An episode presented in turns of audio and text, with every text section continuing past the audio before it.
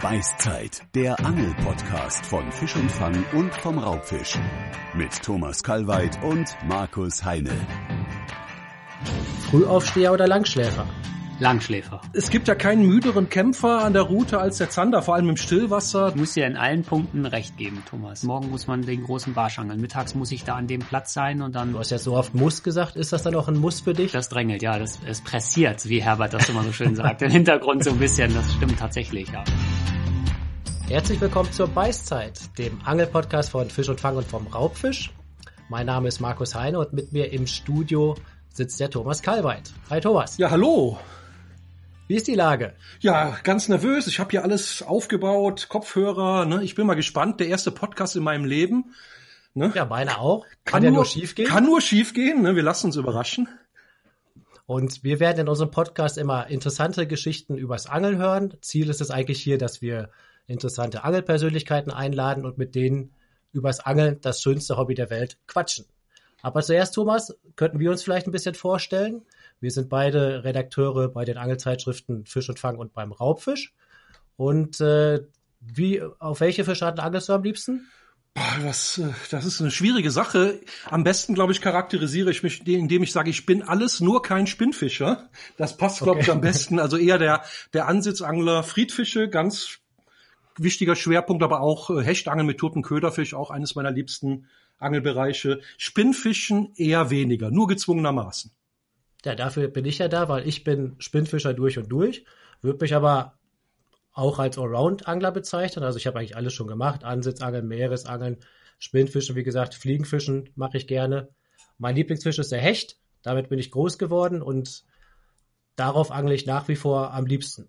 Bei dir ist der Hecht ja auch ein ganz wichtiger Fisch, Thomas, oder? Ja, absolut, absolut. Also wie gesagt, äh, da was wird man im Winter machen ohne den Hecht ne? oder im Frühjahr? Eine ganz wichtige Sache. Bei mir ist eher Zander eher weniger. Vielleicht bin ich auch zu blöd, mit Naturködern einzufangen, aber deshalb haben wir heute den Bürger ja gleich auch eingeladen. Ne? Man darf gespannt sein. Ne? Ja. Unser erster Gast ist nämlich der Birger Domeyer, absoluter Zander- und Barsch-Experte und ein Kollege von uns. Birger, bist du da? Ja, ich bin da. Hallo. Wie ist die Lage? Äh, ja. Bist du beim Angeln? Nee, natürlich nicht. Wir machen ja jetzt hier einen Podcast und lieber Thomas, jetzt steht es ja 2 zu 1. Also ich äh, kann damit, da komme ich gut mit zurecht. Weil, weil das ist ja eine schöne Sache, dann äh, füllt sich ja sozusagen die Lücke. Markus und ich sind ja eher die Spinnfischer und du der Köderfischangler. Dann so ganz kurz charakterisiert mache ich ja eigentlich dann genau das, was du nicht machst, richtig? Genau, das passt doch, oder? Ja, eigentlich eine gute Ergänzung. nee, ja, wie gesagt, für mich ist der Zander immer noch ein Mysterium und es gibt ja, glaube ich, nichts Schwierigeres, als mit Naturköder gezielt Zander zu fangen. Deshalb hoffe ich heute auch was von dir zu lernen, Bürger. Oh war ja, hoffentlich nicht in dem Bereich, weil das ist jetzt ja auch nicht so. naja gut, okay. aber Zander ist Zander, ob er auf Naturköder ja. oder auf äh, Kunstköder beißt. Aber bevor wir damit anfangen, mit den Expertentipps von dir, Birger, wollen wir natürlich über dich als Person etwas erfahren und wir haben eine schöne Rubrik, die heißt Schnell gefragt. Schnell gefragt. Zehn Fragen, zehn Antworten. Aha. Und Gut. bei dieser Rubrik geht es jetzt darum, ich nenne dir zwei Sachen zur Auswahl und du darfst nur eine auswählen, also ja, ja oder nein sozusagen. Ja. Und ich habe zehn Fragen und Gut. die sind folgende. Fangen wir mal an. Frage Nummer eins. Gehst du lieber alleine angeln oder zu zweit? Ui. Ähm, schneller, schneller, Birger. Zu zweit. Zweite Frage. Sommer oder Winter? Winter. Bootsangeln oder Uferangeln? Bootsangeln. Frühaufsteher oder Langschläfer? Langschläfer. Challenge oder Spaßangeln? Spaß. Wobbler oder Streamer? Streamer. Grüne oder rote Gummibärchen? Das war meine Frage. die roten, rote. Stahl oder Fluorocarbon? Äh, Fluorocarbon. Lieber ein 90er Zander oder 580er? Ein 90er. Und als letzte Frage, Sekt oder Selters? Selters. Ja, ich würde sagen, vielsagende Antworten. Ich schlucke jetzt erstmal ein bisschen, muss noch ein bisschen drüber nachdenken. Das, aber das war jetzt wirklich gemein, weil bei vielen Fragen hätte ich 50-50 gesagt. Ja, das also zum Beispiel alleine angeln oder zu zweit. Äh, also ich gehe auch wirklich gerne allein angeln, weil also ich habe damit überhaupt kein Problem. Manche mögen das ja nicht ist langweilig oder so. Ich habe überhaupt kein äh, Problem damit, 10, 12 Stunden Spinnfischen zu gehen, ganz alleine. Ja, das finde ich sogar echt angenehm. Also ich mag das manchmal echt gerne. Dann äh, mache ich mein Ding, meinen Plan. Äh, ich muss mich mit keinem besprechen. Ich muss äh, keinem erklären, was habe ich da jetzt für eine Idee oder jemanden davon überzeugen, sondern mache genau das, was ich möchte und äh, ja, man hat da so seine Ruhe. Ich finde das überhaupt nicht schlimm. Ja, ich glaube also, glaub auch, wenn man alleine angeln geht, dass man erstens die Natur intensiver und bewusster erlebt und man angelt auch effektiver, weil man sich wahrscheinlich viel besser konzentriert. Ich glaube, das stimmt alles, aber ich bin überhaupt kein Alleinangler. Nein, du, bist, also, du bist der Rheinländer. Ich laufe schon nach, nach zehn Minuten am Ufer entlang und fange an, Steine zu sammeln und nach Müll zu suchen oder sowas. Das ist mir also oh, absolut ja. zu langweilig alleine. Das ist verrückt, ne? aber eine halbe Stunde ja, aber viel länger wird bei mir schwierig. Und ist das vielleicht der Unterschied zum Ansitzen und zum Spinnfischen so? Weil beim Ansitzen dann so richtig hat man ja auch nichts mehr zu Mir tun. Mir wird aber auch Spinnfischen langweilig alleine nach einer halben Stunde. Also okay, alles klar, okay. und wo liegt dann genau der Reiz für dich beim Angeln, Thomas, wenn du jetzt das Ansitzangeln mal beschrieben hast? Ah, auf, Im Wesentlichen das Gemeinschaftserlebnis, würde ich sagen. Sich darüber freuen, gemeinsam den Fang erleben und ich sag mal, was nützt mir ein Fisch, den ich gefangen habe, den ich niemandem zeigen kann? Ne? Also das ist immer so eine Sache. Ne? Ich will den Fisch ja auch teilen mit jemandem die Erlebnisse. Darum geht's mir. Okay. Und der, der Fisch ist also schon sehr wichtig, also der Fangerfolg. Sonst brauchst du nicht angeln gehen, oder wie siehst du das? Ja, also nur Natur genießen. Ich sag mal, nach drei, vier, fünf, sechs, sieben Tagen wird das, glaube ich, auch ein bisschen langweilig. Ne? Hin und wieder muss schon mal was an der Route äh, beißen. Also das gehört schon dazu, glaube ich. Oder Bürger. Absolut, äh, ich bin Ergebnisangler. Ich muss das äh, zugeben, ja. Natur äh, äh, rangiert irgendwo weiter unten. Ich finde das zwar toll, äh, an einem Baggersee mit Natur und so weiter. Also wenn das wirklich äh, schön ist als unter einer Autobahnbrücke, aber wenn es beißt unter der Autobahnbrücke, stehe ich mhm. da. Also du würdest lieber in der Klärgrube angeln als am Forellenbach, ja. wenn du in der Klärgrube besser fängst. Richtig. Das Einzige, was mich tatsächlich, äh, was ich, aber das hat mit Natur ja im Prinzip nichts zu tun, wenn zu viele Angler auf einem Platz stehen oder in einer Ecke, das mag ich nicht so. Das äh, vermeide ich immer. Aber das liegt wahrscheinlich eher daran, ich habe das Gefühl, das wurde dann auch schon platt geangelt oder zu viel Köder im Wasser andere Angler sind ja alle gut, ne? Dann äh, bleibt ja nichts mehr übrig. Das heißt, die Chance auf Erfolg ist fast nicht da oder ich sehe sie als nicht besonders gut. Da mag ich mich nicht so dazustellen. Ist denn für dich denn grundsätzlich ein Angeltag, an dem du nichts gefangen hast, ein schlechter Angeltag? Nee, das nicht, weil das hat ja, das gibt ja immer ein Ergebnis. Also wenn ich zum Beispiel einen neuen See ausprobiere und habe da nichts gefangen, dann weiß ich ja mehr. Also das heißt, ich weiß ja schon mal, äh, ist der, wo ist der wie tief und welche Strukturen sind da und so weiter. Und ich weiß vielleicht auch, dass der gar nicht so gut ist. Ist ja ein Ergebnis, ne? Oder das, was ich ausprobiert habe, ging einfach nicht. Der Köder war nix oder diese Methode oder so. Das, das sehe ich nicht so. Das sehe ich als Gesamtkonzept. Weil wer, wenn man Sachen probiert und neue Wege geht, sind ja auch immer scheiternde Momente dabei. Das gehört ja dazu. Es kann nicht nur alles klappen. Also ich bin auch keiner, der jetzt den Weg geht. Es muss heute unbedingt ein Fisch beißen sonst bin ich nicht zufrieden. Äh, ich habe ja mal meistens eine Idee, die ich da verfolge und von daher äh, die Idee, äh, ja, die entwickelt sich dann ja, ne? Und da muss da gehören dann auch mal Schneidertage dazu, absolut. Ja, wahrscheinlich lernt man bei den Schneidertagen schon am meisten, ne? Also oder lernt auch zumindest mit dem ganzen Angeln richtig umzugehen, finde ich. Also zu viele Schneidertage ja. will ja keiner haben. Nee. Aber wenn man jetzt nur fangen würde, wäre das ganze Hobby, glaube ich, auch sehr schnell langweilig man stellt sich doch auch Aufgaben. Also ich mache das auch nicht so, dass ich jetzt ans Wasser gehe, Hauptsache irgendwas fangen und dann geht's los. Irgendwann, die Fische werden immer kleiner. Äh, der 15er Barsch, den ich da noch irgendwo rauskratze, wenn ich jetzt großen Barsch fangen möchte, dann angel ich da drauf und bleibe auch konsequent dabei. Auch wenn ich wüsste, in der und der Ecke könnte ich jetzt vielleicht was Kleines fangen. Nein, man bleibt dann bei dem Thema großen Barsch oder eben einen großen Zander zu angeln und weiß ja von vornherein, das klappt heute entweder mit dem einen Fisch oder zwei oder keinem. Äh, und dann ist das für mich aber auch okay, wenn es mal keiner ist. Also sehe ich nicht so. Also gibt es bei dir gar keine Angeltage, wo du morgens sagst, ach, ist jetzt schönes Wetter, ich gehe jetzt mal angeln und guck mal, was man fängt. Nee, meistens nicht, nee. Da habe ich eher eine Idee, was ich dann will. Ja. So ein Projekt eher so. Projektangler. ja.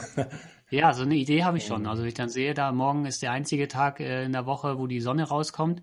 Jetzt im Winter beispielsweise weiß ich, morgen muss man den großen Barsch angeln. Mittags muss ich da an dem Platz sein und dann äh, muss es, dann mache ich das auch. Also du hast ja so oft muss gesagt, ist das dann auch ein Muss für dich, dass du dann? Oh ja, das Ja, das drängelt. Also das ist, das drängelt, ja, das, es pressiert, wie Herbert das immer so schön sagt. Im Hintergrund so ein bisschen, das stimmt tatsächlich, ja. Also so ein Wochenende, wo ich weiß, es sind gute Angelbedingungen und es steht ein Geburtstag an mit Torte essen und sowas, da sitze ich schon nervös. Also kann ich auch, aber das ist schon, irgendwann wird's hart, muss ich, muss ich schon sagen. Das, äh, ja, in so einem gewissen regelmäßigen Abstand äh, gehe ich dann ans Wasser, weil es so ein bisschen äh, juckt immer im Hintergrund. Ne? Du hast gerade ja. ein ganz gutes Stichwort geliefert und zwar hast du den Herbert erwähnt. Äh, mhm. Herbert ist ja der Herbert Ziereis und mit dem hast du mhm. schon einige Challenges gefischt, gerade die Predator Tour. Ja. Und dieses Challenge-Angeln, also ich habe äh, noch nie Challenge-Angeln gemacht, Thomas auch nicht. Als Kind mal Wettangeln, ne? ja gut, damals das Stimmen, das haben wir glaube ich alle gemacht, aber jetzt so diese modernen ja. Raubfisch-Challenge, äh, ja, und da gibt es ja auch viele geteilte Meinungen. Die einen mögen es, die anderen nicht. Und ich habe mich dann oft gefragt, wenn du da jetzt teilnimmst und du hast sowieso dein Projekt und dein Plan, unter wie viel Druck stellst du dich denn da? Ist der Erfolg da noch wichtiger? Genießt man das Angeln da ganz anders oder gar nicht, sondern will das eher wie bei einer sportlichen Aktivität dann irgendwie schaffen oder siegen? Ja, das äh, klar. Wenn man an sowas teilnimmt, dann möchte man das auch gewinnen. Ich glaube, jeder, der da teilnimmt und sagt, mir ist alles egal, das, der spinnt. Also das, das stimmt einfach nicht. Aber ich sehe mich selber da in diesem Umfeld in einer äh, also außenstehenden Rolle, beziehungsweise in keiner Favoritenrolle. Weil dafür bin ich viel zu selten in diesem Gewässer, viel zu selten mit einem Boot unterwegs, auch nicht auf diesem technischen Niveau, wie manche da äh, rumfahren. Und äh, ich, also beim letzten Mal haben wir ja ganz gut abgeschnitten, aber das kann beim nächsten Mal auch wieder ganz anders sein. Also ich, äh, ein bisschen Glück gehört dazu. Ich habe keine große Erwartungshaltung an diese Turniere, deswegen machen die mir sehr viel Spaß. Das liegt vielleicht auch daran. Also ich glaube, schwerer ist es für Leute, die das einmal gewonnen haben, weil dann ist man auch Favorit und dann tritt man ja auch an und möchte oder sagt sich, oh, hier, Top Ten ist gesetzt und dann entsteht ein Druck, der, glaube ich, auch äh, ja auf jeden Fall übertragen wird auf den Angler und angelt man anders, ja. Und wie wäre das aber bei dir, wenn du jetzt, aber die Predator Tour dauert ja drei Tage. Mhm. Du bist jetzt mit Herbert am letzten Tag, liegst auf Platz zwei. Das 50.000 Euro Boot wartet schon. da kannst du mir nicht erzählen, dass man sich da keinen Druck macht, oder? Mehr Druck, muss ich sagen. Also letztes Jahr waren wir da ja, das war ja schon vorletztes Jahr, 2019, waren wir ja relativ weit oben. Man hat ja den Stand dann äh, gesehen. Also da waren wir ja auf Platz 6 auch schon nach, äh, also am dritten Tag, so die Hälfte ungefähr. Ähm, wir haben aber eigentlich gar nicht weiter nach oben geschaut. Klar versucht man größere Fische zu fangen, aber mit der Platzierung war ich schon sehr, sehr zufrieden. Weil der Rest ist dann so ein bisschen Glück, das weiß man auch. Da kann man ja nicht mehr so viel beeinflussen. Ob man dann einen Hecht fängt, der Meter vier ist oder der dann Meter 14 ist, da macht man nichts anders. Das, das Quäntchen Glück gehört da nur dazu. Was mehr Druck ausgelöst hatte, war das Jahr davor. Da hatten wir am letzten Tag nämlich noch nicht mal die drei geforderten Hechte voll. Also bei dem Turnier, wer es nicht kennt, da geht es also darum, man muss drei Hechte, drei Zander, drei Barsche fangen in drei Tagen. Es, die Wertung ist aber so, die Zander und die Barsche kommen nur in die Wertung, wenn die drei Hechte voll gefüllt sind.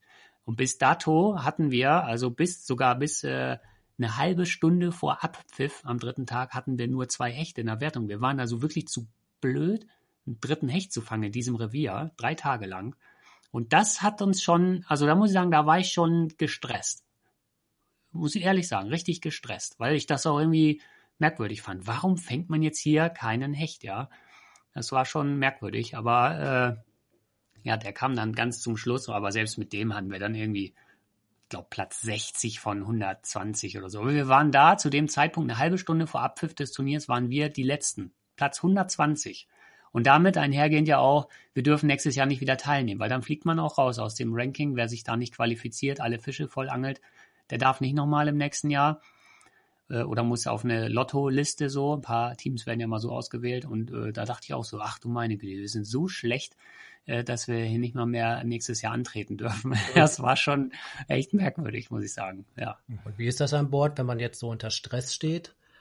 Ähm, stelle ich mir das auch relativ schwierig vor, dass das auch mal, da kommt es ja sicherlich auch mal zu Konflikten. Oder wie ist das, wenn jetzt mal Beispiel Herbert, angenommen Herbert verkeschert einen Fisch, der wäre wichtig gewesen. Ja. Ist dann erstmal zehn Minuten Schweigen?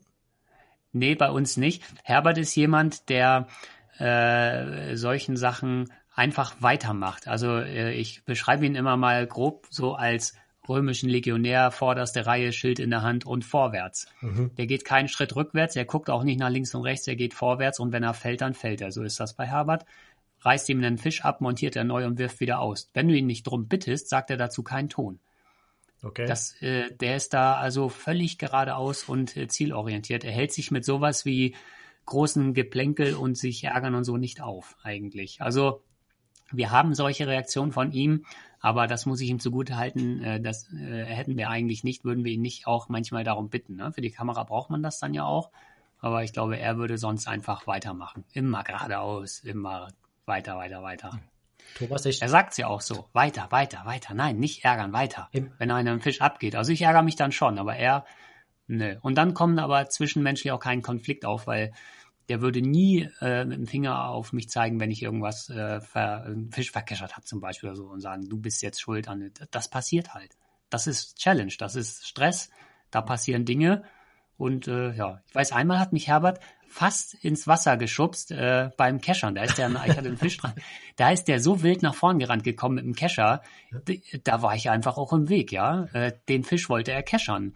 Gut, gehört ja auch ein Angler dazu, der den dran hat, aber Herbert nach vorne und Rempel, also da bin ich schon da vorne rumgestolpert. äh, ja, ist halt so, ne? Der hat schon richtig Stress, so, da gibt er Vollgas. Ich muss mal hier von der Seite so ein bisschen kommen und Bürger mal eine Frage stellen. Was sagst du denn eigentlich Anglern, die so mit Challenges und Leistungsdruck beim Angeln und ich höre nur Stress ja. und, und Legionär, ja. erste Front und ja, die damit überhaupt nichts anfangen können? Was entgegnest du denen denn? Da gibt's ja einige. Kann, Genau, das kann ich auch vollkommen nachvollziehen und äh, ich selber bin ja nicht nur Challenge-Angler, ich mag auch gerne das ganz stressfreie, auch mit Kumpels angeln und egal wer den Fisch fängt, äh, heute angeln wir einen Tag. Klar, ich habe immer, wie gesagt, ja mein Projekt so, wir angeln nicht irgendwie, sondern wir angeln heute mal auf einen Zander oder sowas, dann versuchen wir auch einzufangen. Mir ist es dann aber egal, ob es einer ist oder ob es zehn sind, äh, wer den fängt, wie groß der ist, alles okay. Ich gönne auch immer meinen Kumpels da jedem Fisch. Das ist ja was ganz anderes und ich glaube, das ist etwas, was ganz viele Angler ja machen. Und äh, kann ich vollkommen nachvollziehen, dass da solche Leute sagen, Mensch, das hat ja mit Angeln nichts zu tun. Aber ich glaube, das sind ja die Ausprägungen des Angelns, ist ja letztlich auch Angelsport. Die Challenge, das ist Sport, ja. Also da geht's dann schon um was, ne? Das ist, da, wenn man einen gewissen Ehrgeiz hat, dann äh, hat man da Gefallen dran. Aber jeden Tag bräuchte ich das nee, nicht. kann ich mir vorstellen. Es ist ja auch so ein bisschen eine Geldsache, ne? Also wenn man die Boote sieht, wenn man die Zugmaschinen ja. sieht, wenn man die Trailer sieht, fünf Echolote auf dem Boot, drei Motoren, keine Ahnung, vorne eine, hinter einer, das kann sich ja, ja. der Normalsterbliche ohne Sponsor fast gar nicht mehr leisten. Ne? Das ist ja wirklich Profi-Angeln, oder? Genau, das kann ich mir ja nicht mhm. mal leisten, muss ich ja ehrlich sagen. Mit meinem Boot kann ich ja mittlerweile fast gar nicht mehr antreten. Herbert hat ja eins oder beziehungsweise ein Bruder. Aber ihr seid, äh, ihr seid mal mit deinem Boot angetreten. Sind wir, zweimal sogar. Äh, also klar, ne? Dann ist das so, Startschuss und äh, ich stehe da in der Reihe und warte erstmal 15 Minuten, bis alle weg sind, weil das reicht ja nicht nur, dass alle Boote weg sind, sondern der Wellenschlag muss sich erstmal beruhigen, das dauert. Ja. Die Wellen prallen ja links und rechts von der Steinpackung ab und kommen zurück und überlagern sich. Also das heißt, da ist erstmal 15 Minuten im Startfeld einfach nur wildes Wasser, wo ich mit meinem Boot gar nicht fahren kann. Und dann hinterher tuckern. Dann, dann tucker ich hinterher. Ich bin auch langsam. Also Nitro-Boot, das fährt dann 100, 120. Darf man auf dem Hollandstief wow. auch. Mhm. Mein Boot fährt mit Kameramann und allem drum und dran dann 25 oder so. Ja, da. Also ich bin eine Stunde später am Angelplatz oder noch später, eineinhalb Stunden später. Ne? Ja. ja. Wie ist das mit den Fall. Jungs mit den dicksten Booten? Haben die auch die dickste Hose dann oder wie ist so das Auftreten? Nein, die sind alle ganz nett. Predator Tour wirklich, da kannst du rumgehen, mit allen sprechen. Es ist super nett. Äh, man hat das Gefühl, jeder gönnt jedem äh, einen Fisch und so. Da, das ist also eine sehr entspannte, nette Stimmung, muss ich sagen. Also dafür, dass es ja auch um echt einen hohen Preis geht, finde ich das äh, sehr, sehr angenehm eigentlich insgesamt. Vielleicht ist es auch ein Grund, warum ich da gerne teilnehme. Also auch die zwischenmenschliche Stimmung, die ist sehr gut. Ne? Da gibt's eigentlich keine großen Rangeleien oder sowas. Ne? Überhaupt nicht. Würdest du denn, wenn du das jetzt entscheiden könntest, nur noch Challenge angeln oder ist das normale Angeln genauso viel wert? Weil ich habe schon von anderen Challengern gehört, dass die dem normalen Angeln gar nichts mehr abgewinnen können, sondern die brauchen ja. diese, diesen Wettbewerb, so, ne, okay. ne, dieses Messen mit anderen. Okay, also wenn ich die Wahl hätte, würde ich nur noch normales Angeln. Dann würde ich die Challenge als erstes kicken. Okay. Ich mach das gerne, aber. Damit hätte ich jetzt nicht gerechnet. Ja, nee, dann, äh, das würde ich dann rausschmeißen dafür, ja. Okay. Nee, das, so wichtig ist mir das nicht. Ich finde das cool, so eine äh, Challenge einmal im Jahr zu fischen, vielleicht eine zweite, aber viel mehr bräuchte ich auch nicht, weil ich merke ja selber auch, es kreisen viele Gedanken dann um diese Challenge. Ich bin ja nicht oft an diesem Wasser, aber trotzdem, man sammelt Informationen, man guckt, wer, wer war da, wer hat was gefangen, Angelplätze, Angelköder, welche gehen da gut, die legt man sich auch schon mal zur Seite und das kreist schon, also das ist nicht von äh, Juni, äh, 1. Juni bis 10., das geht dann das ganze Jahr, kreist dieses Thema im Kopf äh, mit dieser Predator-Tour, was kann man da wie, wann, wo machen und hat man doch noch einen guten Barschplatz oder den Hechtplatz gefunden oder so. Ja. Auf jeden Fall. Und letzter, also, und letzter möchte man ja auch auf keinen Fall werden. Natürlich nicht. Also so, sonst braucht man da nicht antreten und da muss man auch ganz ehrlich sein. Also ganz egal, ich sehe mich zwar nie als Favorit da, aber ganz egal ist es mir natürlich nicht, wie ich da abschneide. Das ist Unsinn. Mhm. Wer das behauptet, der, äh, nee, das stimmt einfach nicht. Also jeder möchte da irgendwas. Ne? Ich habe mal eine ganz andere Frage. Und zwar sind wir, haben wir dich ja vor allem auch als Zander-Spezialisten hier. Und, ja. und der Titel heißt ja so ein bisschen Mythos Zanderangeln oder Faszination Zanderangeln. Ähm, wenn ich ehrlich bin, ich mache mich, ich mach, ich weiß, ich mach mich jetzt ein bisschen unbeliebt, aber äh, es gibt ja keinen müderen Kämpfer an der Route als der Zander, vor allem im Stillwasser. Dann nippeln die auch im Sommer manchmal, kriegen die einen, Herzanfall, einen Herzinfarkt beim Hakenlösen. Thomas, du bist und, einfach Hechtangler ja, durch und durch. Wie ich. Und wenn man die Methode, so. wenn man die Methode einmal drauf hat, also dieses Gummifischangeln, dann ist es ja auch äh, wahrscheinlich das ein oder bei, bei den Profis, bei euch das einfachste von der Welt vielleicht so einen Zander zu fangen. Ne? Ähm, was macht diese Faszination überhaupt aus Zanderangeln? Also das würde ich mal gerne wissen. Ich muss dir in allen Punkten recht geben, Thomas. Ja. Aber es muss doch irgendein Kick dabei sein. Ist ja. der Kick, dass man diese Methode so gut beherrscht, dass man auf Ansage da äh, im Fluss Fische fangen kann, wo andere Leute der, keinen Fisch fangen? Der Kick ist doch der Tock. Der, der Kick ist der Tock, ja, das stimmt natürlich. Ja. Aber der Tock, ich, ich sag mal, ein Tock von einem schönen Hecht, das ist eine ganz andere Nummer als der Tock von ja, einem. Ja, das ist nicht zu vergleichen. Ja, der Hecht genau. ist ein ganz anderer Kamerad. Oder schöner Barbenbiss oder so ein. ja. Ja. Naja, aber ich glaube, beim Zander ist es ja äh, so, dass der in der Wertigkeit ins, im Ansehen relativ hoch Als Speisefisch, als Speise. Ich war auch als Angelfisch. Also ich glaube, ein großer Zander äh, imponiert noch am meisten. Und letztlich ist ja jeder Mensch, jeder Angler so ein Sozialtierchen. Und äh, je mehr Anerkennung man für etwas bekommt, desto beliebter wird das ja, oder? Meinst du, dass ein großer also, Zander imponierender ist als ein großer Hecht? Ich glaube ja. Also unter Anglern, äh, ja. Doch. Unter Zanderanglern. Unter Zanderanglern. nee, unter Raubfischanglern, also. Ja klar, äh, so ein Meter Zander ist schon eine Marke, das stimmt natürlich. Genau, also das, das macht schon Eindruck, das muss man schon zugeben. Oder wenn man mehrere äh, 90er da gezielt fangen kann, das macht schon auf jeden Fall Eindruck. Aber ich glaube, der Punkt ist einfach, die Wertigkeit ist deshalb bei vielen äh, Spinnen, ich, ich nenne mal jetzt Spinnenangler, ja, weil äh, deshalb so gestiegen beim Zander. Jeder, der einsteigt mit dem Angeln, der anfängt mit Spinnenangeln, der wird ja zwangsweise wahrscheinlich anfangs erstmal mit Hechten und Barschen in Kontakt treten, weil die wesentlich leichter zu fangen sind. Tagsüber, wenn man äh, bisschen zu schnell, bisschen zu flach in irgendwelchen Gewässern, gibt's in jedem Gewässer und wo kannst du denn angeln, um Hechten und Barschen komplett aus dem Weg zu gehen? Das ist ja ganz schwer, mhm. ne? Also ist auch klein exemplarisch, so, so ein 50 Zentimeter Hecht, der ist ja wirklich nicht schwer zu fangen letztlich. Da kann man schon also da wird man eher Kontakt mitbekommen. Und wenn man die dann so gefangen hat, fragt man sich ja wahrscheinlich mal, so ein Zander möchte ich ja auch mal. Und da wird man länger brauchen, weil für den Zander muss man schon etwas konkreter an die Sache rangehen. Wenn man da nicht, ich gebe dir recht, wenn man es kann, ist es nicht schwer, aber wenn man es, wenn man überhaupt nicht so richtig dann weiß, wie es geht, ja. dann fängt man das gar stimmt. Das stimmt. Das ist vielleicht das ist auch diese Faszination, das einmal geknackt zu haben, dieses Geheimnis ja. geknackt zu haben und dann regelmäßig zu fangen und die anderen gucken genau. äh, in die Röhre. Ne? Ja. Wahrscheinlich ja, ist es ja, das, ja, genau. Und was ist das Geheimnis? Ja, das wüsste ich jetzt auch gerne. Wieso? Du hast doch gerade gesagt, Thomas, es ist so einfach. Ja, äh, Jeder verraten. Also für die, die es können, für die, die es können. Ja. ja. Also man muss schon, also äh, ich reduziere das mal auf das Geringste, ne? Weil das Zanderangeln mit Kunstködern ist ja insofern einfach. Man muss meiner Meinung nach zwei Sachen sind ja erstmal äh, wichtig oder die, die musste man schon mal können, sag ich mal, oder sich mit beschäftigen. Das ist das Gummifischangeln und das Wobblangeln in der Nacht. Die zwei Sachen, wenn man die einigermaßen vernünftig macht, dann wird man den Fisch fangen. Wenn man also ein trübes Gewässer hat, wo die Zander auch tagsüber ein bisschen aktiv sind, kann man mit Gummifisch tolle Fische fangen. Da muss man eben einmal checken, dass man den Köder bodennah führt und in welchen, an welchen Plätzen. Zander stehen ja an gewissen Plätzen, an manchen nicht so, ne?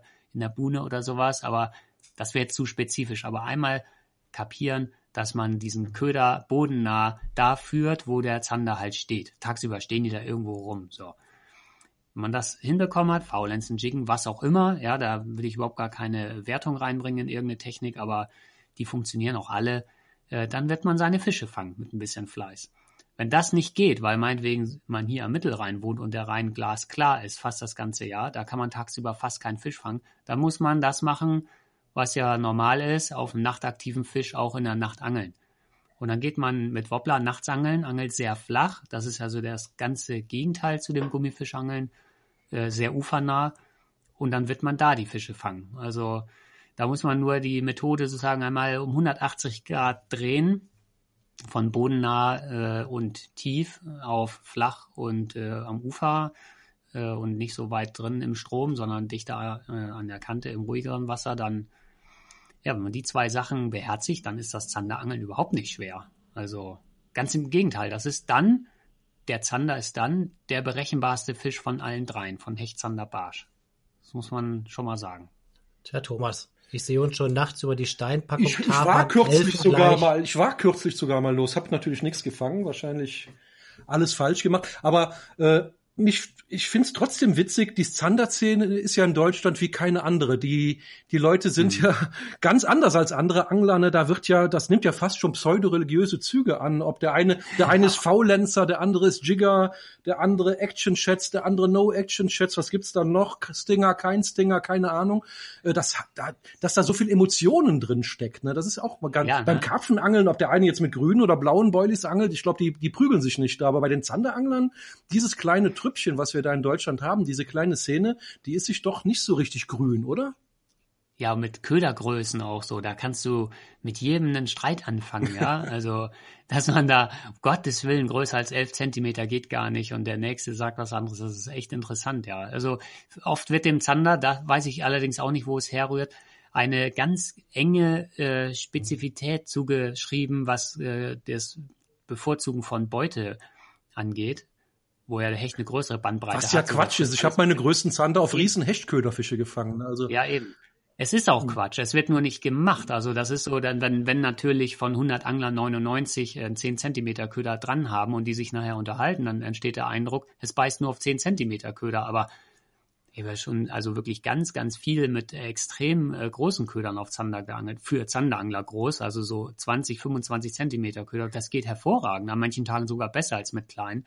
Also da ist dieser Fisch letztlich überhaupt nicht anders als Hecht und Zander, äh, Hecht und Barsch. Der hatte so seine Vorlieben, was er so gerade findet, ne, was, was er, was gerade viel vorhanden ist, das frisst er schon. Und da geht ein bisschen was rein in die Luke. Also ist unterschiedlich. Ich habe aber auch schon viele schöne Zander auf totales UL-Tackle beim Barschangeln gefangen, auf so Mini, äh, so Cebu-Köderchen, mm, ne, so fünf Zentimeter. Kaffeeböhnchen. Also das, ja, sowas. Also das, äh, also ich weiß nicht, da es geht eigentlich um was anderes beim Zander, dass man so ein bisschen versteht, was das für ein Fisch ist, was der macht, wo er ist, wann und wann er aktiv ist vor allem, weil wenn die nicht aktiv sind, ist es schon schwer einzufangen dann. Verkrümeln die sich in der Ecke und wollen mit einem wirklich nichts zu tun haben. Das ist ja kompliziert, ja. Ich habe doch gerade beim Zanderangeln oft das Gefühl, dass es auch irgendwie so akademisiert wird. Also Mhm. Da gibt es dann eigentlich nur Schwarz-Weiß-Meinungen und äh, der Zufall spielt fast gar keine Rolle mehr.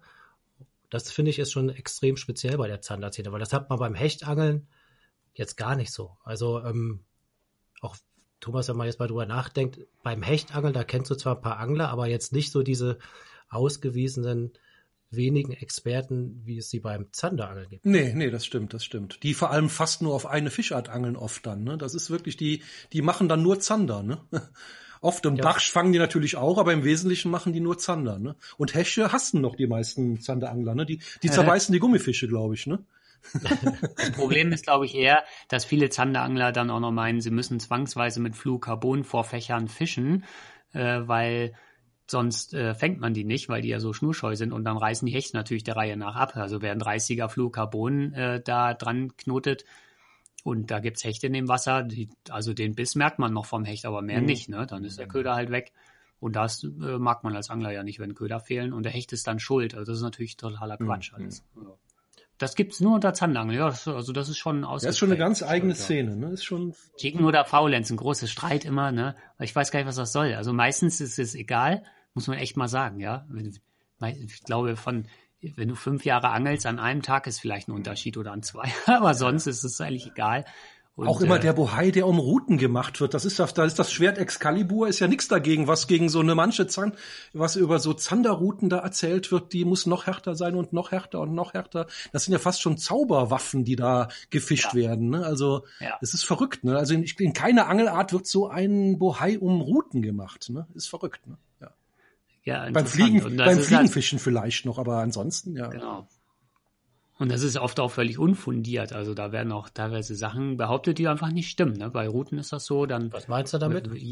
so je härter, desto besser kann man die Bisse spüren, weil es direkter ist. Das stimmt ja einfach gar nicht. Das hat ja gar nichts mit der Routenhärte erstmal zu tun, wie gut man einen Biss spürt, sondern äh, über das geht ja um ganz andere Sachen bei einer Route, wie schnell die ist, also wie hoch ist der Anteil der Carbonfasern da drin im Vergleich zu den Harzen und sowas. Das gibt nachher die Rückmeldung, aber auch die Routenlänge oder dazugehörig ganz wichtig die Schnurstärke auch. Also wenn die dicker ist, hängt die in einem größeren Bogen durch, weil die Eigengewicht hat. Da hat man richtig von der Spitze bis zum bis zur Wasseroberfläche einen sozusagen einen Bogen gespannt mit der Schnur. Das ist richtig, die hängt ja wie eine Hängematte durch. Und diesen Bogen muss der Zander ja auch, wenn er den Köder nimmt, erstmal rausziehen, sozusagen, bevor man überhaupt was merkt. Und äh, das sind so technische Aspekte, die werden immer gar nicht mit beleuchtet. Das, äh, wird, man versucht das ganz, wie Thomas eben schon sagte, so ganz einfach zu halten. Schwarz-Weiß. Das ist richtig. Die Route muss hart sein, dann ist das richtig. Oder die Route muss so lang sein, dann ist das richtig. Aber da spielen ja ganz viele Sachen eine Rolle eigentlich immer. Das muss zusammenpassen. Was ist denn eigentlich, du sagtest gerade, ähm, eine Route kann schnell und oder hart sein. Ist das Ja. nicht dasselbe? Nee, du kannst, du kannst ja auch eine schnelle, es gibt ja mittlerweile sogar, um das mal zu extremisieren, äh, schnelle Fliegenrouten. Fliegenrouten gelten ja gemeinhin als wabbelig und weich. Das ist überhaupt nicht mehr so. Man hat auch da die Carbonfasern, äh, die neuen Carbonfasern und Technologienrouten zu bauen verwendet. Und wenn man sich eine ganz neue Sage-Fliegenroute kauft, äh, die ist total, also schnell, ne? Die ist äh, nicht hart, aber der Blank wabbelt nicht so lange nach, wenn man ihn bewegt, sagen wir mal, um das für den Laien irgendwie verständlich zu machen. Die äh, stehen einfach die Routen schön. Ne? Damit kann man präzise schön werfen und auch in der Köderführung, die äh, wabbeln da nicht irgendwie rum oder so, die melden wirklich alles direkt wieder, was da äh, passiert am am Ende der Schnur. Und das geht bei Zanderrouten genauso, sogar noch leichter, weil die ja insgesamt eher etwas äh, ja, härter sind. Da kann man das mit der Schnelligkeit noch etwas besser reinbringen. Aber bei Barschrouten ja dasselbe. So eine ganz feine, leichte Barschroute bauen, die sich dann biegt, wenn ein 25er Barsch dran hängt, die aber total schnell ist, wo du dann wirklich jeden Mhm. Zupfer äh, schön überträgst auf die Spitze. Ne? Das geht. Wie sieht denn dein aktuelles Setup zum Zanderangeln mit Gummifisch aus, das du gerade benutzt? Soll ich ehrlich sein? Ja, natürlich. Mein Faulheits-Setup ist nämlich, dass ich meine äh, Wobblerroute nehme. Also wir haben ja eine eigene Wobblerroute gemacht mit Sportex, die ja eigentlich nicht ideal zum Gummifischangeln ist. Die, die nehme ich aber einfach. Die ist ja in der Spitze ein bisschen weicher als die typische Gummifischroute, so 50 Gramm Wurfgewicht. Ich einfach zu faul bin, zwei Routen mit ans Wasser zu nehmen. Ich hätte jetzt gar Das nicht gedacht, dass du faul sein kannst, Birger. Ich dachte, du hast für jeden Ja, Köder eine Route mit. Nee, das, da bin ich ja, das ist ja auch... Äh, Das ist doch ein Projekt. Ja, ja mal so die letzten Ach, mindestens. Eins, also bei der Predator Tour oder diese 1 gegen 1 Challenges, äh, die da im Netz so kursieren, äh, sieht, da werden teilweise acht Routen mit ans Wasser genommen, um einen Barsch zu fangen. Das finde ich ja sehr skurril irgendwie. Also brauche ich ehrlich gesagt nicht dann eine Route und dann ist gut, weil man bewegt sich auch am Wasser. Das geht ja alles auf Kosten der Beweglichkeit, gerade beim Spinnfischen. Wo soll ich denn mit drei Routen? Wer hält die denn für mich fest oder kein Golfcaddy dabei? Lege ich die ins Gras, dann laufe ich zehn Meter weiter, dann muss ich die holen und äh, wieder mitnehmen und nochmal hinlegen. Das ist ja alles dreifache Laufstrecke, hält mich ja vom Angeln ab. Also Ja, das freut, freut mich aber, dass du da doch ein bisschen bequem sein kannst. doch, doch, das ist, äh, das muss funktionieren. Ne? Jeder muss ja, wenn man klarkommt, also ich habe jetzt nicht das Gefühl, wenn ich am Wasser stehe, hätte ich, wäre die Route noch 10% besser beim Jiggen. In meiner Rückmeldung würde ich jetzt hier den Fisch fangen. Ehrlich gesagt, äh, das muss schon zusammenpassen, sodass man klarkommt. Aber wenn ich klarkomme, dann nehme ich eine Route zum Jiggen. Meistens mache ich so, dass ich abends hier eine Stunde oder eine halbe Stunde noch jiggen gehe an ein, zwei Plätzen, wo manchmal abends was beißt und danach wobbeln. Und dann nehme ich eine Route dann mit. Und die nochmal zum Auto. Welche, Dann nimmt man dieselbe Route. Einfach Köder wechseln und weiter welche geht's. Schnur hast du auf der Rolle? Immer, eigentlich immer eine Stroft mit, also zum Zanderangeln jetzt. eine Stroft äh, Typ GTP Typ S, die achtfach geflochtene, äh, in 7,5 Kilo. Okay.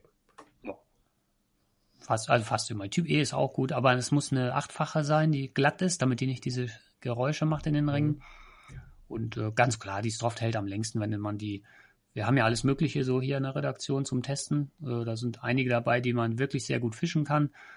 Aber ähm, ja, wenn ich da privat meine Rollen anschaue, ja, die Stroft, die hält bei mir zwei Jahre, ne? Dann schon gut. Du sagtest gerade, dass du auch einige Routen zum Testen hier in der Redaktion hast. Als Redakteur Ja. bei Fisch und Fang und beim Raubfisch ist das ja ein Hauptteil unserer Arbeit, Gerät zu testen. Ja, Und das bringt uns auch zu einer anderen Rubrik, auf äh, deren Namen wir ganz stolz sind. Hört mal selbst. Self-Made Millionär. Vom Hobby zum Beruf. ja okay. ich frage mich natürlich, was die mit mir zu tun hat. Also, Ja, genau. Du bist für uns der Zander-Millionär, Birger. Ja. Ja, richtig. genau. Ja. Ködererfinder, Routenerfinder, ne? Der Traum Ja. ist wahr geworden, oder? Ja, Also ich genau. glaube, je, jeder junge Angler träumt doch davon, mal so eine eigene Route zu konzipieren oder mal einen eigenen Köder zu erfinden. Ist das nicht so ein Traum, den jeder Angler mal hat, oder? Ähm, ja, aber warum eigentlich? Geht es nur darum, dass man was erfunden hat und dann gut dasteht oder worum geht's? Bei Also mir geht's ja Rubrik? darum, ich Bei, nee, bei bei dem Köder erfinden oder Routen erfinden. Also mir geht's ja eher nur darum, es gibt etwas, was ich unbedingt haben will, noch nicht und das muss ich dann muss ich halt selber machen. Also, Also mache ich mir einen Thunderwobbler, weil der gab's so noch nicht, wie ich den wollte, also machen wir einen. Ich wollte einfach nur, weil ich den benutzen will, so. Das war mein aber es ist doch trotzdem ein schönes Gefühl, wenn die, erst, wenn die Ja. ersten Köder aus der Fabrik kommen und man hat sich die ausgedacht, Ja. oder? Ja, und auch wenn Leute äh, Rückmeldung geben, die haben sich den auch gekauft und damit toll gefangen. Das ist natürlich, oder äh, das ist natürlich gut, ne? Dass auch anderen, das bei anderen funktioniert. Weil man dann was richtig gemacht hat, ja. Ja, du bist ja quasi da so ein bisschen Pionier in dieser neuen Methode, ich sag mal Nachtwobbeln oder gibt's da überhaupt einen Namen für die Methode? Zander Nachtwobbeln? Äh, ja. Ja. genau, wenn man sie so nennen will. Ähm, das ist ja eine ganz neue Geschichte. Früher hieß es immer, Zander stehen nur maximal fünf Zentimeter vom Grund entfernt. Ne? Also so habe ich das früher noch gelernt. Äh, und auf einmal kommt da jemand, der sagt, äh, die, du musst da nachts ganz flach fischen und dann auch noch ganz langsam. Ne? Das ist ja noch was dazukommt. Ne? Also es ist schon, Ja. schon was Revolutionäres gewesen, ne? oder?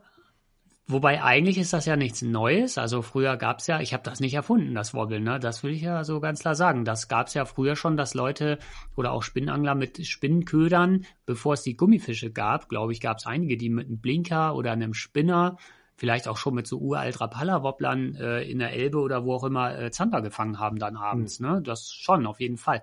Es war eine Methode, die in Vergessenheit geraten ist durch den Gummifisch-Hype, ganz klar. Die äh, 90er Jahre Gummifischangelei war so erfolgreich, dass da ja in den letzten 20, 30 Jahren alle drauf aufgesprungen sind und ich glaube nur sehr wenige dann noch dieses Wobbeln irgendwie äh, weitergemacht haben. Ähm, und aber das funktioniert ja hervorragend, ne? Und es ist etwas angepasster an das, was den Zander heute erwartet, klarer werdende Gewässer und der Fisch ist dann eben nachts aktiver und leichter zu fangen, ganz klar.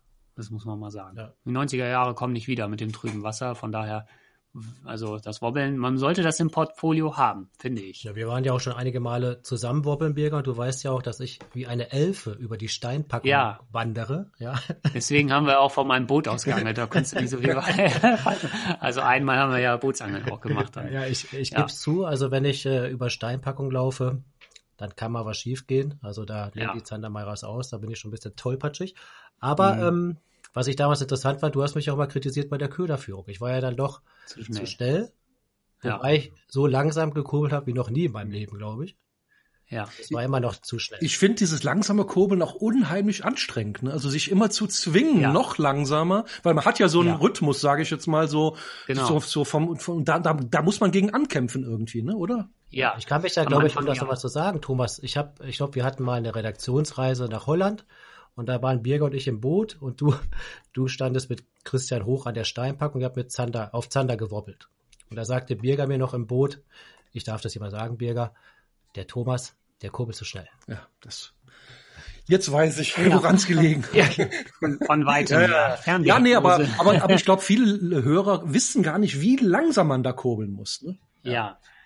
Ja, also so, Das ist eigentlich leicht. Wer mich das, das diese Frage kriege ich auch häufig gestellt. Nur mal, um bei unserem Wobbler zu bleiben, dem Zanderkönig, das ist da leicht. Dann geht man mit dem mal ans Wasser, schmeißt den rein und kurbelt den so schnell ein, dass er gerade anfängt, vernünftig zu laufen. Also der flankt dann so von links nach rechts, er wackelt dann so, ja.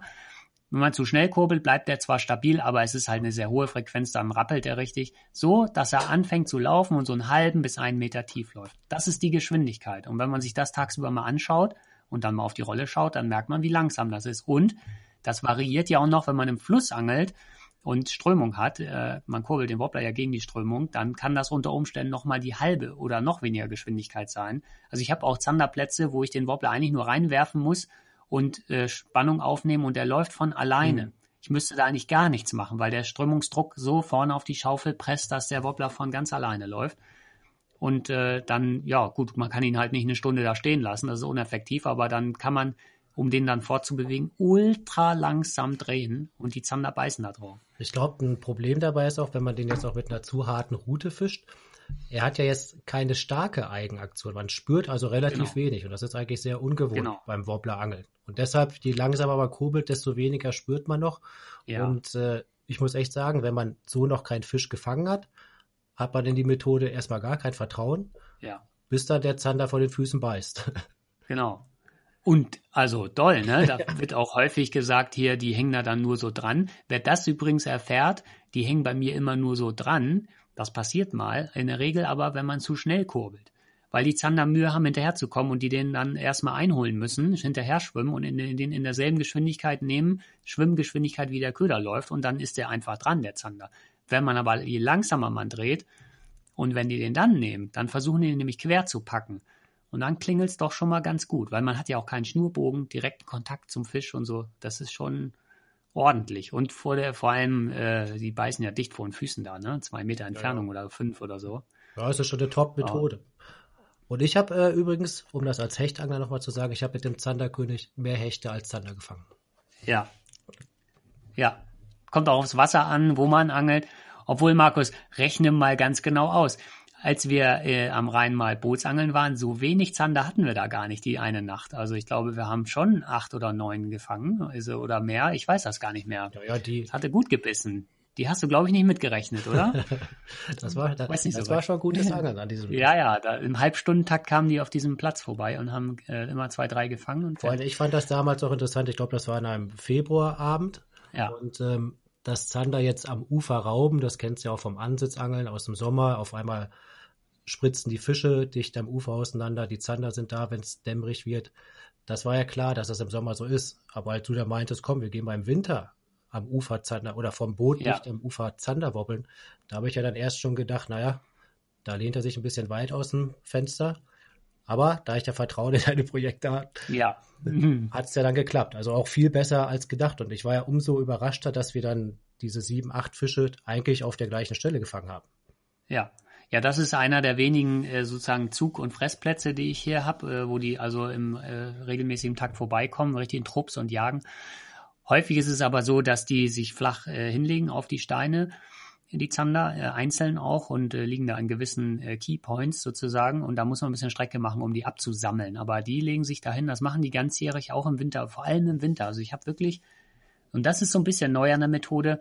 Die war verschrien als Sommertechnik, wenn es sehr heiß ist draußen, so diese typischen Gewitternächte oder so. Und das ist alles totaler äh, Unsinn.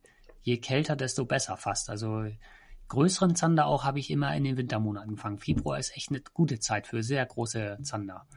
Die sind ultra flach im Fluss, also wirklich. Ja, und das Gute ist ja, im Winter wird es früh dunkel, also muss man sich nicht die ganzen Nächte um die Ohren schlagen, um Zander ja. zu fangen, ne? Genau, kann man um 17 Uhr anfangen zu angeln, stockdunkel. Ne? Im Sommer, also im Juni dann äh, 1 Uhr Beißzeit oft erst. Ne? Das ist schon, boah. Aber stockdunkel ja. muss schon sein, ne? Das finde ich nämlich immer ganz lustig, wenn wir da zusammen angeln sind, dann will man ja schon anfangen zu werfen, dann kommt Biergeimer und sagt, nein, es ist doch zu hell. Doch nicht dunkel. Eine gewisse, also es muss eine gewisse Lichtmenge sein. Nur als grobe Anhaltspunkt immer, wenn die erste Fledermaus rauskommt, dann ist die Lichtmenge gut. Aber das kommt natürlich auch ein bisschen auf Wassertrübung an. Wenn es ganz klar ist, dann kann es sein, dass man noch eine halbe Stunde warten muss, äh, wenn es ein bisschen angetrübt ist. Das, und so am Haringfleet oder so hatte ich das schon häufig. Da war die Sonne wirklich also gerade eben am Horizont verschwunden und da habe ich schon die ersten Wobblerzander gefangen. Da war es eigentlich noch verhältnismäßig hell. Also kommt auch immer ein bisschen aufs Gewässer an. Wie aktiv die den Tag sind, das ist auch verschieden, aber ja, das Dämmerung ist schon mal eine sehr gute Zeit, aber das geht die ganze Nacht durch eigentlich. Merken wir uns, der Zanderpoet Birger sagt, wenn die Fledermäuse rauskommen. Ja, das, bitte, das, hat, das hat mich jetzt begeistert. Also ich bin ja so ein Fan von Faustregeln und du hattest, ja. glaube ich, mal gesagt, wenn der erste Stern zu sehen ist. Ich wollte es genau, sagen, genau, noch genau, eine, ja. Fledermaus und Stern, das kann ich mir merken. Ja, ja. Ist übrigens auch so, wenn die Fledermäuse draußen sind, kann man eigentlich auch nicht mehr Gummifisch angeln, weil die ja immer in die Schnur reinfliegen. Die orten die Schnur ja irgendwie, wenn mit hochgehaltener Route da jigs, mm, äh, als Insekt und attackieren, also die fliegen ja gezielt da rein. Ja super also wenn die erste Fledermaus in der Schnur hängt, dann heißt es umstellen auf Wobbler. Dann kann man wobbeln, ja. Aber mal zurück zur Millionärsfrage, die, äh, das ist natürlich für unseren Bereich hier das heißt ja Self-Made Millionär. Hast du Made. Gesagt, Nein, Self-Made Millionär. Made, ja. Und ich kann dir auch gerade den Hintergrund der Frage ja. dann irgendwie oder der Rubrik erklären. Also es geht jetzt nicht darum, Millionen mit dem Angeln zu machen. Würde ich mich natürlich freuen, wenn das vielen mhm. gelingt. Aber ähm, zum Beispiel bei uns dreien ist das ja auch so, dass wir das Angeln von unserem Hobby zum Beruf gemacht haben. Wir verdienen jetzt zwar nicht mit dem Fischefang direkt unser Geld, aber wir beschäftigen uns mit der Thematik. Und das ist ja eigentlich der Traum eines jeden begeisterten Anglers. Und da stellt sich natürlich die Frage, wie ist das denn, wenn man das macht? Wird das Angeln auf einmal langweilig? Wird es tatsächlich zum Beruf? Wie hast du das erlebt, Birger? Du bist ja auch aus einer ganz anderen Richtung gekommen. Du bist ja, hast ja nicht Zanderwirtschaft studiert. Nee, nee, Sportwissenschaftler. Also eigentlich hätte ich ja in der Gesundheitsbranche dann im Prinzip arbeiten können. Aber äh, ja, das hat sich ja aus Zufall hier alles ergeben. Das muss man ja auch mal sagen. So einen Job kann man ja nicht planen, weil davon gibt es, glaube ich, nur ganz wenige in Deutschland. Äh, wer wirklich mit Angeln Geld verdienen möchte, auch die Fragen kriegen wir ja manchmal, dem muss man leider so ein bisschen äh, ja das, das, das Träumen dann auch mal abnehmen, weil es gibt da nur so, ich weiß gar nicht, wie viele Leute gibt es da in Deutschland, die mit Angeln ihr Geld verdienen. Ne? Das, äh, du hast entweder nur die Chance über Guidings, äh, über äh, Köderverkauf, also sowas wie ein Shop, mhm. wie auch immer das aussieht. Und dann gibt's halt noch die Journalisten wie wir, sind auch normal Festangestellte. Aber danach, also wird's ja dünn und das ist dann doch nicht so viel. Ne? Ich glaube, der Angelladen ist ja schon eine sehr wirtschaftliche Sache. Da hast das so richtig mit Angeln äh, nicht so viel zu tun. Ja, das glaube ich auch. Dass das äh, Guide ist so eine Sache, die ist, also finde ich, wahrscheinlich ultra anstrengend, weil du ja jeden Tag auf dem Wasser bist und auch immer Erfolgsdruck hast, du musst immer liefern. Äh, das ist, glaube ich, sehr, sehr hart verdientes Geld, sehr hart. Äh, ja, und dann sind da noch wir, ne? Das, äh, bei uns ist das ja so eine Mischung. Also klar, wir verkaufen ja was im Magazine, darüber verdienen wir ja unser Geld letztlich und, und äh, recherchieren da auch. Ich glaube, da haben wir schon noch so den angenehmsten Part von den ganzen äh, Jobs, die mit denen man so Geld verdienen kann. Aber wir angeln ja auch. Also wir sind ja viel draußen, außen einsetzen. Was heißt viel? Wahrscheinlich weniger, als die meisten denken. Also ich gehe nicht jeden Tag angeln. Wir schon unsere normale 40 Stunden Bürowoche eigentlich. Ne? Und äh, von daher, das ist so eine ganz gute Mischung eigentlich. Also bei uns, glaube, da kann ich ja für euch sprechen, ist es so, dass das Angeln selber da nicht langweilig wird, weil es gut gemischt ist. Ich glaube, als Guide ist das was anderes. Also, ich weiß nicht, so ein Bottom Guide, ob dann der 70er Hecht irgendwann noch so einen Reiz hat. Also, ich bin nicht sicher, ehrlich gesagt. Müsste man hier einen fragen. Ich, ja, vor allem ich äh, bewundere immer deren Durchhaltevermögen, weil wenn wir jetzt ein, zwei Tage auf dem Bottom sind, merkst du auch, dass du kaputt abends bist und ich ja. befürchte ja für die Jungs, dass man sich da auch nicht dran gewöhnt, ja. sondern dass man immer kaputt ist. Also voll. Es ist ja auch nicht jeder Gast nett, ne? Wenn die mal einen ganzen Tag nichts gefangen haben und mussten die Guiding-Gebühr berappen, dann kann ich mir ja. vorstellen, dann macht das nicht wirklich Spaß mit so manchen Leuten an Bord dann. Ne? Aber auf der anderen Seite hast du, das habt ihr ja bei Anglern wahrscheinlich auch schon festgestellt, dass was ich unter Anglern meistens gut verstehen kann. Also weil man jetzt das gleiche Hobby teilt. Ne? Das also, stimmt, das stimmt, ja. Gibt es da überall mal so ein paar Patienten, aber eigentlich kommt man mit allen, ja, ja, ja, eigentlich kommt man mit allen immer ganz gut klar der überwiegende Teil ist sehr nett, also absolut, ja. Aber um dann nochmal auf die Self-Made-Millionär-Sache zurückzukommen, ja. du bereust es nicht, dein Hobby dann zum Beruf gemacht zu haben. Nein, ganz ehrlich, dann wäre ich auch nicht mehr da. Also da, da warte ich auch nicht lange so, wenn das nicht passt, dann hätte ich was anderes gemacht schon. Längst. Ja. Bin ja jetzt schon, das ist ja das elfte Jahr jetzt schon. Und Thomas und ich, wir sind fast 20 Jahre dabei. Ja, ja mindestens. So. Gefühlt doppelt so lang. ja, ja. ja, man hört ja verschiedentlich, mach bloß nicht dein Hobby zum Beruf, weil dann hast du kein Hobby mehr. Ne? Dann denkst du mhm. auch bei deiner, in deiner Freizeit nur noch an die Arbeit und du hast keine Möglichkeit mehr zum Entspannen. Selbst beim Angeln denkst du nur noch ans Fotografieren, ans Gerätetesten, ans mhm. Geräte entwickeln. Das ist dir aber, geht dir aber nicht so. Du kannst also auch noch ja. dich beim Angeln, beim Angeln abschalten und relaxen und äh, aber das ist also ein entscheidender Punkt, den du da ansprichst, tatsächlich auch bei unserem Job. Das schwingt immer mit und davon kann man sich nicht frei machen. Also da äh, habe ich auch verschiedene Phasen schon durchgemacht, die letzten elf Jahre. Also das mal äh, ernster genommen äh, mit Arbeit, also es mehr in Richtung Arbeit geschoben und mal weniger. Also dann doch mal einen Tag gesagt, ich angel jetzt nur und ich habe auch gar kein Fotoapparat dabei, egal was beißt. Das muss man, glaube ich, auch lernen, dass man das vernünftig trennt. Sonst macht man sich das Hobby das kaputt. Stimmt, da bin ich mir ja, ganz das sicher. Ich auch, ja. Also das, das ist nicht so leicht, weil es ist so, eigentlich ist immer Arbeit zu tun. Wir haben immer Sachen, die getestet werden müssen. Wir haben immer äh, Routen, Schnüre, Köder, irgendwas, was irgendwie gebraucht wird, später mal im Heft, immer. Und jeden Fisch, den ich fange, den könnte man garantiert irgendwie immer, zumindest als Foto oder sonst was, äh, gebrauchen im Heft. Oder es wäre sicherlich auch klugwürdig, häufiger neue Gewässer angeln, auch in meiner Freizeit, weil die könnten wir ja vielleicht mal für eine Reportage benutzen. Aber äh, privat, ja, ich will dann auch mal was fangen. Ne? Ja. Und ganz ehrlich, ich habe dann auch Angelplätze, wo ich dann auch immer mal was fange. Die benutze ich auch nicht gerne für die Arbeit oder gar nicht. Also da wird dann auch nicht gefilmt, weil wenn man das macht, weiß man auch, dann könnte das eine äh, ne, ne Menge Leute erkennen und hinterher kann man vielleicht da dann nicht mehr so gut angeln. Ne? Das, also das sind schon so Sachen, äh, da muss man einen Weg finden. Da bin ich mir ganz sicher. Also das, äh, ja. ja und man muss ja auch ganz klar sagen, da kann ich glaube ich auch für uns alle sprechen, ob man jetzt dienstlich angeln geht oder rein privat, ist immer noch ein Unterschied. Also rein privat, ja. da mache ich dann auch von guten Fischen ein Foto, aber es ist schon eine andere, ja, ich weiß jetzt auch so eine andere ähm, auch eine andere Begeisterungsfähigkeit, die man dann vielleicht an den Tag legt, weil man dann mal Sachen genau macht, wie man sie möchte. Und ähm, ja, man muss auch mal einen Tag nichts fangen, ne? So beim ja. Arbeiten hat man ja doch immer im Hinterkopf, auch wenn es nicht so ist, dass man doch irgendwie stimmt, was fangen sollte, sagen wir es mal so. Und wenn man privat angelt, ja, ob ich jetzt einen Tag keinen Biss bekomme, ist dann wurscht. Ne? Das ist bei der Arbeit, sollte das natürlich nicht so sein. Ne? Genau. Ja, und man muss ja auch jetzt, wir können ja ganz ehrlich hier sein, dass äh, wir wollen ja auch nichts romantisieren. Natürlich, wenn du das so lange auch als Job machst, ändert sich auch deine Einstellung zum Angeln meiner Meinung nach ein bisschen. Ich glaube, weil ich gerade diese Begeisterungsfähigkeit angesprochen hat, die ändert sich ein bisschen. Die ist vielleicht mal auch kurz verschwunden, weil man es einfach auch gewohnt ist, wenn man mit den besten Anglern unterwegs ist, dass dauernd große Fische gefangen werden. Aber sie ändert sich auch. Also vielleicht ist sie auch tiefer. Man weiß, die die Leidenschaft zum Angeln vielleicht noch mehr zu schätzen, weil man es dann, wenn man es dann privat macht, umso bewusster erlebt. Also so habe ich das bei mir erfahren, dass ähm, diese Begeisterungsfähigkeit, die ist nicht mehr so total sprühend wie als Jugendlicher, wo man vor Freude in die Luft springt. Das ist, aber, glaube ich, ganz, das ist aber, glaube ich, auch ganz normal hier. Man hat so viel Erfahrung, auch wenn man das jetzt nicht beruflich machen würde. Und ob man ja, ist wahrscheinlich wie, wie in einer guten Ehe, die ändert sich ja auch. Ja? Genau. Der Schmetterling im Bauch ja. und nachher hoffentlich zu einer tiefen, großen Liebe. Ja, oder so, oder so.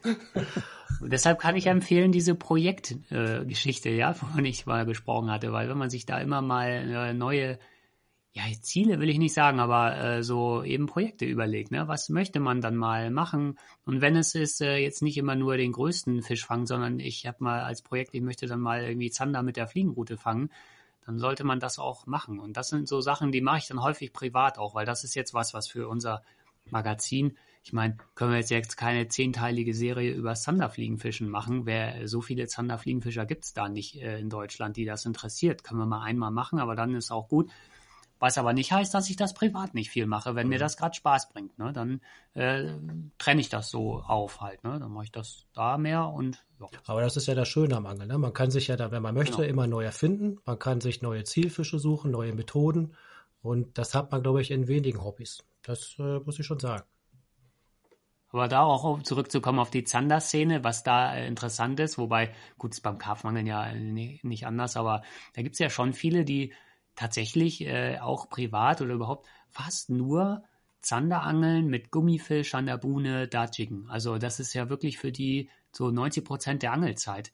das finde ich erstaunlich, weil so viel Durchhaltevermögen hätte ich nicht. Das macht so viel Spaß, macht mir das nicht. Das wäre mir auch zu langweilig. Kann ich irgendwie nicht immer so Phasen. Dann Gut, es gibt auch Karpfenangler, die sitzen 30 Jahre mit der gleichen Methode im Zelt ja. und äh, da kann man ja. auch nur mit dem Kopf schütteln. Ne? Also das ist, ist so. Ne? Es gibt ne? so viele Angelarten und so viele Fischarten, auf die man angeln kann. Ja. Ne? Ja. Das, das wäre jetzt gar nicht meins. Also das bräuchte ich schon als Projekt dann. Da würde ich auch nie sagen, der Zander steht an Platz eins bei mir. Also tut er auch gar nicht. Hecht und Barsch also schon auch wichtige Zielfische, auch um diesen Wechsel dann. Wie steht's denn mit der Zukunft des Zanderangelns? Ne, es gibt ja viele neue Methoden. Das war jetzt das Nachtwobbeln. Dann gab's ja mal das pelagische Angeln oder es gibt's ja immer noch, was sich nicht so wirklich so äh, in der ganzen Breite ja. durchgesetzt hat. Wie, wo siehst du das Zanderangeln in zehn Jahren? Meinst du wirklich, dass sich das groß verändern wird? Also ganz ehrlich, ich glaube, dass der Zander, also oder generell sind Fische ja so ein bisschen einfach gestrickt, weil man einmal verstanden hat, wie die funktionieren. Und da kommen ja neue, also ein 50er Zander, wie alt ist der? Drei, vier Jahre. Und äh, 2065 ist er auch drei, vier Jahre halt und wird immer noch auf einen geschickten Gummifisch beißen wie heute. Also ich glaube, dass sich da in den, also es gibt so ein paar effektive Grundtechniken und die werden immer funktionieren. Also es kommen wahrscheinlich noch mal welche Aber es gibt ja auch so eine Sache wie Klimawandel und es gibt Fischarten, die profitieren davon. Ja. Rapfen, Waller, ja. Zander. Ich sag mal, der Hecht wird nicht so sehr davon profitieren, aber äh, äh, der Rapfen und Waller, der, der wird wahrscheinlich ja immer häufiger werden in unseren Flüssen, diese beiden Fischarten. Und Zander wird ja wahrscheinlich auch, der liebt ja auch warmes Wasser, ne? Ja, Warm, genau. Der, der genau. wird ja wahrscheinlich auch immer häufiger werden, kann man noch davon ausgehen. Ne? Ja, und auch in diesen Phasen für Angler jetzt, diese Hitzesommer, die wir jetzt hatten, mit teilweise 40 Grad in Deutschland. Für zum Zanderangeln ist das super, ne? Versuchen mal da einen Hecht zu fangen, was für ein Mist, aber für Zander ist das ganz, ist das toll, ne? Also, da sind wir mal gespannt. Aber zu diesem technischen Aspekt, also, da bin ich selber, das weiß ich auch noch nicht so richtig. Ich glaube, dass das sich, weil es da ja nicht so richtig darum geht, im Grunde den Fisch verstanden zu haben, wenn man jetzt äh, pelagisches Angeln, weil du es mhm. angesprochen hast, hat sich ja auch was geändert technischerseits mit Geräten. Also gibt's ja jetzt äh, oder gab es seit ein, zwei Jahren dieses Panoptics von Garmin, was ja die Fische tatsächlich in ihrer Silhouette anzeigt, wenn die gut drin stehen im Kegel. Äh, und von Lawrence hat jetzt auch eins, äh, das kenne ich aber noch nicht. Und da kann man dann tatsächlich den Fisch erkennen. Ne? Sieht den, sieht, das ist ein Zander, der steht da in vier Metern und hält ihm dann einen Köder vor die Nase und dann beißt er oder beißt er nicht. Ähm, das ist noch eine andere Sache. Das heißt noch lange nicht, dass man ihn gefangen hat, aber das ist natürlich schon etwas Effektives, was natürlich vor, technisch auch noch weiter voranschreitet. Also diese Technik, stell dir mal Echolote von vor 15 ja, Jahren klar, vor. Das, ist, ja.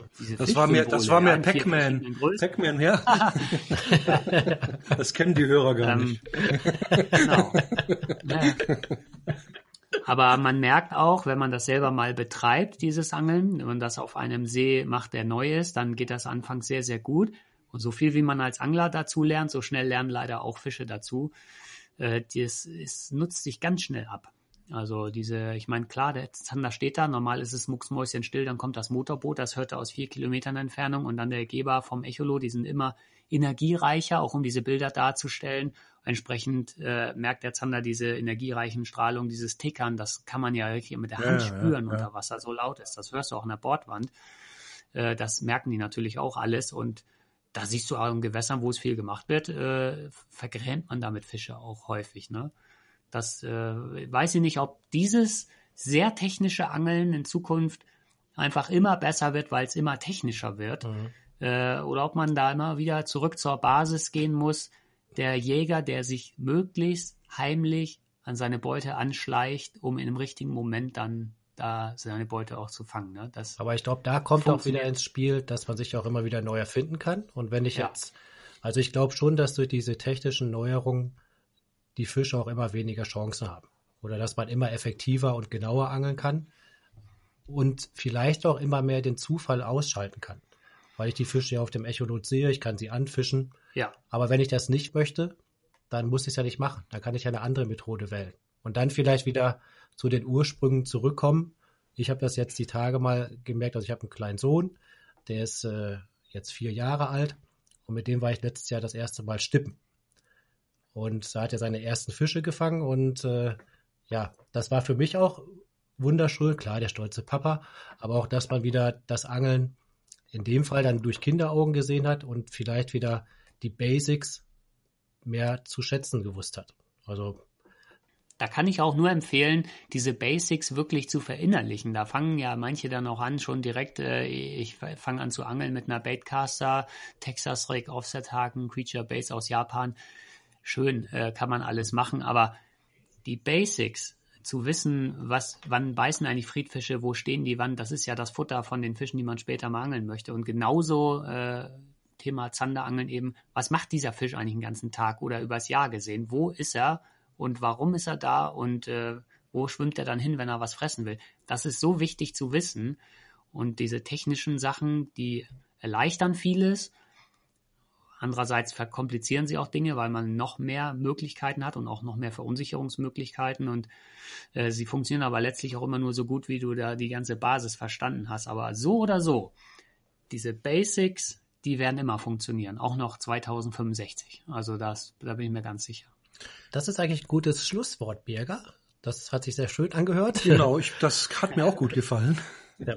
Aber okay. wir haben noch gut. eine Rubrik. Also ihr seht da jetzt, also das war jetzt unser erster Podcast und Themen wird es genug geben. Also das habe ich jetzt bei unserer Plauderei schon gemerkt. Also wir könnten uns wahrscheinlich noch stundenlang weiter unterhalten und haben erst so einen Bruchteil des Angelns irgendwie gestriffen. Aber Birger, du hast noch eine Frage zum Schluss. Und zwar ja. bei unserer letzten Rubrik, die heißt Nachgehakt, was du schon immer wissen wolltest. Birger, du hast jetzt die Gelegenheit, an unseren nächsten Gast im Podcast eine Frage zu stellen. Und der nächste Gast ist der berühmte Ostfriese Matze Koch. Was willst du von Matze wissen, Birger? Ich will wissen, wann wir endlich mal an diesen komischen Zandersee fahren, den er mir versprochen hat in Ostfriesland. Das wollten wir eigentlich letztes Jahr gemacht haben, haben wir aber nicht. Vielleicht muss ich ihn mal so konkret fragen, Matze, wann fahren wir da hin? Wir müssen einen Termin dafür machen. Alles klar, Peter. War, ja, mir, war, mir, war mir klar, dass du auch bei deiner letzten Frage den Zander nicht sein lassen konntest. Ja, okay. ja alles klar. Birger, dann danke fürs Gespräch. Ja, gerne. Ja, hat Thomas, Spaß gemacht, also wirklich. Ich habe es überlebt zumindest, sagen wir mal so. Wie hat's dir gefallen, Thomas? Hat Spaß gemacht? Doch, doch. Es war also äh, nicht so kompliziert, wie ich ursprünglich dachte. Ne? Ich hoffe, die, die Hörer finden das auch, dass wir das ganz gut gemacht haben so fürs erste Mal. Wenn es euch gefallen hat, dann schreibt uns einen Kommentar, schreibt uns eine Mail oder Themenvorschläge und auch Anglervorschläge, von denen ihr mal was hören möchtet, die wir hier einladen können. Wir würden uns freuen. Und bis zum nächsten Podcast wünschen wir euch eine gute Zeit am Wasser. Und beim nächsten Mal hören wir uns dann mit dem Matze Koch. Ciao und Petri. Alles klar, okay. Tschüss. Tschüss.